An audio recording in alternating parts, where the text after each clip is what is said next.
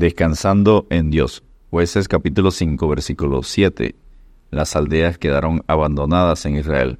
Habían decaído hasta que yo, Débora, me levanté, me levanté como madre en Israel. La canción de Débora fue en tributo a Dios por la victoria obtenida acompañada de una gran celebración.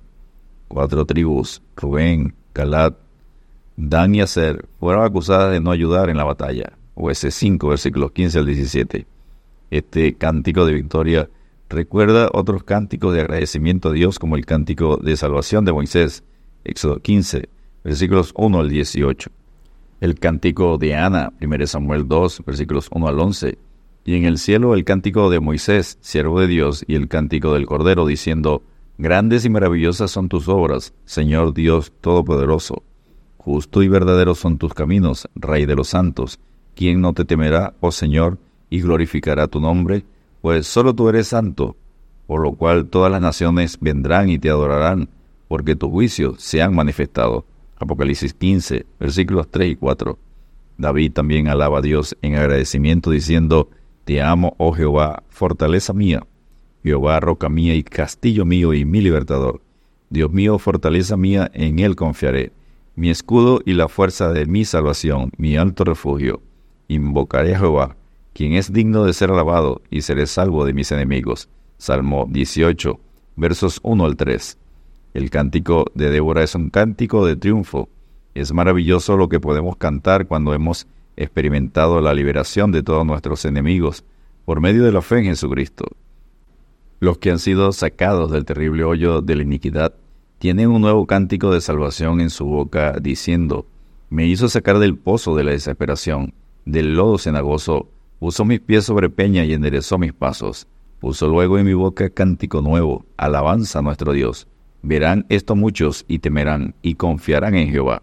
Salmo 40, versos 2 y 3. El cántico de Débora tiene, número uno, comunión. Aquel día cantó Débora con Barak, jueces 5.1. El cántico de la salvación no es de uno solo, porque mientras que el salvo canta de gozo, hay también gozo en presencia de los ángeles de Dios. Lucas 15:10. El cántico de liberación en el Mar Rojo fue cantado por Moisés y los hijos de Israel. Éxodo 15:1. Todos los salvos, engrandece a Jehová conmigo y exaltemos aún a su nombre. Salmo 34:3. El cántico de Débora tiene número 2, dedicación personal. El pueblo se ofreció voluntariamente, jueces 5.2. Cuando el pueblo de Dios se ofrece de buena voluntad como instrumento de justicia en su mano para hacer su voluntad, el clamor de triunfo seguirá con toda certeza. Al igual que con la Iglesia, así sucede con el individuo. La consagración personal a la obra del Señor es la puerta estrecha para entrar en el camino de victoria en su servicio. Se dieron a sí mismo primeramente al Señor. 2 Corintios 8:5. El cántico de Débora tiene número 3, gozo de júbilo. Despierta, despierta en toda cántico, jueces 5:12 el cántico de los salvos del Señor, solo ellos pueden cantarlo bien, despiertos, para darle el debido énfasis. El salmista estaba aclarando la garganta al decir, Despierta, alma mía, despierta, salterio y arpa, yo despertaré a la aurora. Salmo 57.8. Tus muertos vivirán, sus cadáveres resucitarán, despertad y cantad, moradores del polvo. Isaías 26.19. El cántico de Débora tiene, número 4, aliento mutuo. El pueblo de Zabulón expuso sus vidas a la muerte, y Nestalí en las alturas del país. Jueces 5.18. La tribu de Rubén no apoyó en la batalla, y podía dedicarse a debatir acerca de la guerra, jugando el papel del criticón sabio. Jueces 5.16. Y quizá ayudando a las otras tribus que no apoyaron, a Galat, Dan y Aser, en su egoísmo y cobardía. Jueces 5.17. Dios afirma, yo honraré a los que me honran, y los que me desprecian serán tenidos en poco. 1 Samuel 2.30. Dios honra a todos los que arriesgan sus vidas por la causa de Cristo. Pablo nos alienta con su testimonio y cierra la boca a los envidiosos criticones, diciendo, Dios nos ha exhibido a nosotros los apóstoles como postreros, como sentenciados a muerte, nos difaman y rogamos. Hemos venido a ser hasta ahora como la escoria del mundo, el desecho de todos, porque el reino de Dios no consiste en palabras, sino en poder. 1 Corintios 4, versículo 9 al 13 y versículo 20. El cántico de Débora tiene una fuerte advertencia. Meroz y sus moradores tenían que ser maldecidos porque no hicieron nada, porque no vinieron en ayuda de Jehová contra los fuertes. Jueces 5:23. Cristiano que ni siquiera oras por la obra de Dios, recuerda que la higuera fue maldecida por Cristo porque estaba sin fruto. Mateo 21:19.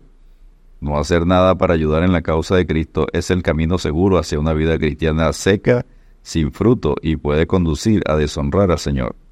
Abigail estaba clara en teología al asegurar a David, Jehová de cierto hará casa estable a mi Señor, por cuanto mi Señor pelea las batallas de Jehová. 1 Samuel 25, versículo 28. Así que habla menos y trabaja más en los negocios de Dios, que Él se encargará de los negocios tuyos. Y punto número 6, el cántico de Débora contiene una solemne reflexión. La madre de Cisara miraba por la ventana y exclamaba, ¿por qué tarda su carro en venir? Jueces 5, versículos 28 al 30.